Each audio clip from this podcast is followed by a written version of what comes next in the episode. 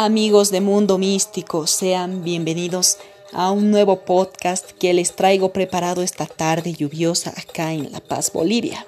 Mi nombre es Ivana Vila y hoy hablaremos sobre una reina egipcia muy misteriosa, muy importante hasta nuestros días. Fue descubierta un 6 de diciembre, es por esa razón que vamos a hablar de esta reina. Se llama Nefertiti.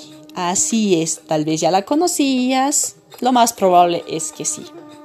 Así que por favor, te pido que tomes asiento y escuches estos datos que te tengo preparado para hoy.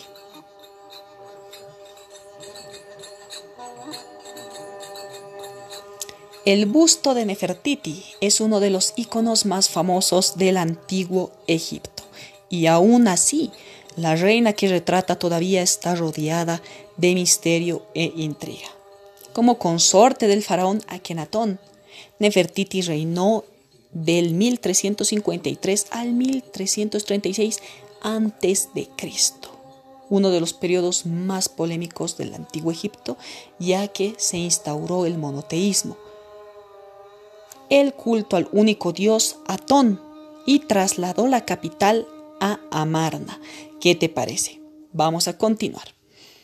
Aunque no era la gobernante precisamente, Nefertiti es una figura clave de la historia gracias a su influyente posición como esposa y reina.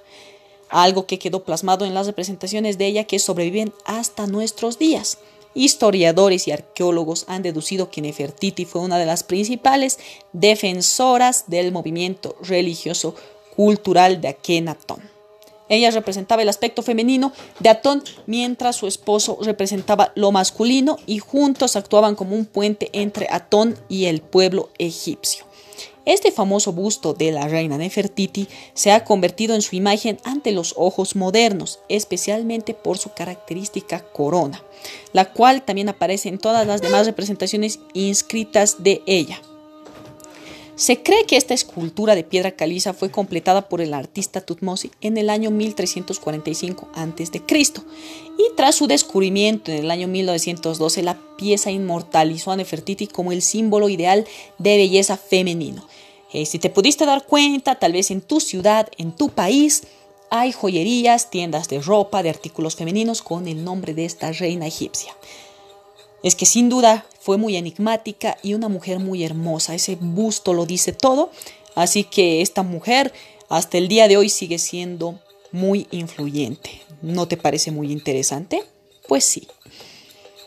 Nefertiti fue una reina adolescente. Tenía tan solo 15 años cuando se casó con Amenhotep IV, quien solo era un año mayor que ella.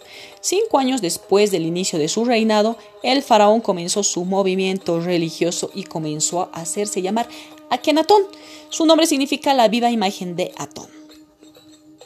Akenatón y Nefertiti construyeron una nueva ciudad.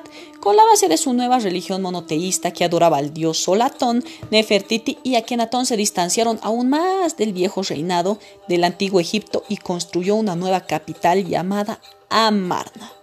Vaya dato perturbador, ¿no? Muy interesante.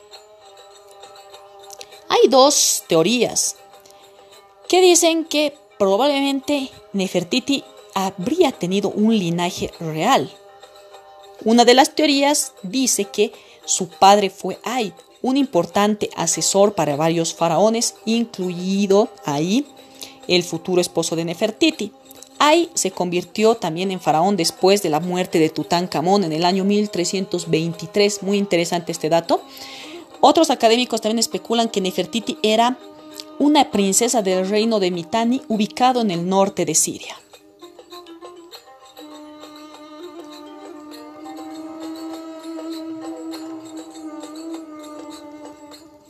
Y como era una reina, ella gozaba de muchos títulos. Te voy a mencionar algunos de ellos. Princesa hereditaria, grande de alabanzas, señora de gracia, dama de las dos tierras, esposa principal del rey, su amada, la gran esposa del rey, dama de todas las mujeres y señora del Alto y Bajo Egipto. Muy hermosos los títulos de esta reina, ¿verdad? Y no está de más. El busto nos dice todo. Era una mujer sumamente hermosa. Vamos a hablar sobre su nombre. Nefertiti nació el año 1370 a.C. en la ciudad egipcia de Tebas y su nombre significa la bella ha llegado. ¿Qué te parece? Cuando ella y su esposo Akenatón iniciaron la transformación de la religión de Egipto, Nefertiti adoptó el nombre adicional. El nombre es un poquito complicado, así que por favor te pido que lo escuches con calma. Neferferuaten, un nombre un poquito complicado, ¿no? Bueno, en total, ese nombre completo significa hermosas son las bellezas de Atón. Una mujer hermosa ha llegado. Además, de acuerdo con su icónico busto, Nefertiti era increíblemente hermosa. Se dice que Nefertiti junto a su esposo gobernaron el periodo con más riquezas de la historia del antiguo Egipto. Muy interesante este dato, así que por favor escúchalo. Akenatón y Nefertiti gobernaron durante el que probablemente fue el periodo más rico de la historia del antiguo Egipto, algo que tal vez catalizó la visión de Akenatón durante su reinado. La nueva capital de Amarna alcanzó un auge artístico distinto de cualquier otra era en Egipto. El estilo Amarna se caracterizó por el movimiento y, figuras de proporciones más exageradas, con manos y pies alargados. Las representaciones de Akenatón durante este tiempo le otorgan atributos claramente femeninos con caderas anchas y senos prominentes.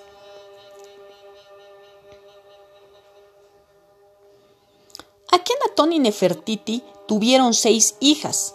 No tuvieron hijos varones, pero en las representaciones que se tiene de ellos dos se ve que claramente eran padres muy protectores y cariñosos, además de ser unos esposos muy eh, excelentes, esposos que se amaban mucho, que demostraban su cariño en las representaciones que se tiene de ellos. Nefertiti era amada y odiada a la vez. Como todos faraones, como todas reinas, había personas que no los querían. Aunque Nefertiti y Akenatón gobernaron el antiguo Egipto en una época de riqueza, su nueva religión fue la que perturbó el imperio. Como reina, Nefertiti fue amada por su carisma y gracia. Sin embargo, también fue odiada en gran medida a su liderazgo activo en las regiones em, donde Akenatón tenía este culto instaurado, que eran la mayoría de Amarna. Así que fue odiada. Mm, lastimosamente este, este, este gobierno que tuvo Nefertiti y Akenatón fue odiado porque posteriormente se borraron muchos registros. Fue una época realmente muy terrible para el antiguo Egipto. Se dice que Nefertiti tal vez ocupó el papel de, de, faraón después de la muerte de su esposo. Las circunstancias que rodearon la muerte de Nefertiti son un misterio, ya que su nombre desaparece de todos los registros históricos aproximadamente cinco años antes del final del reinado de Akenatón. Una teoría sugiere que Nefertiti abandonó su antiguo título en ese momento y se convirtió la corregente oficial bajo el nombre que ya les había mencionado antes de Nefer Neferu Aten.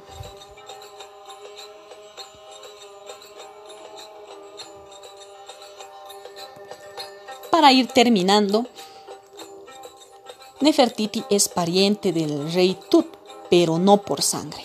Como Nefertiti no tuvo hijos varones, el faraón sucesor Tutankamón o rey Tut era el hijo de Akenatón y una de sus consortes inferiores. ¿Qué te parece uno de los de los faraones más importantes del antiguo Egipto por el descubrimiento de su momia era su pariente, pero obviamente no de sangre. Muy interesante todo lo que te conté. Dime qué te parece, por favor.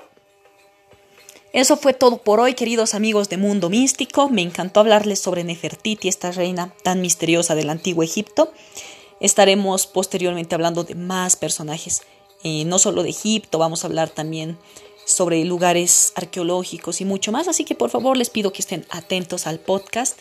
Eh, saludos a todos, por favor, y que tengan un lindo resto de jornada. Yo me despido, fue un gusto, hasta luego.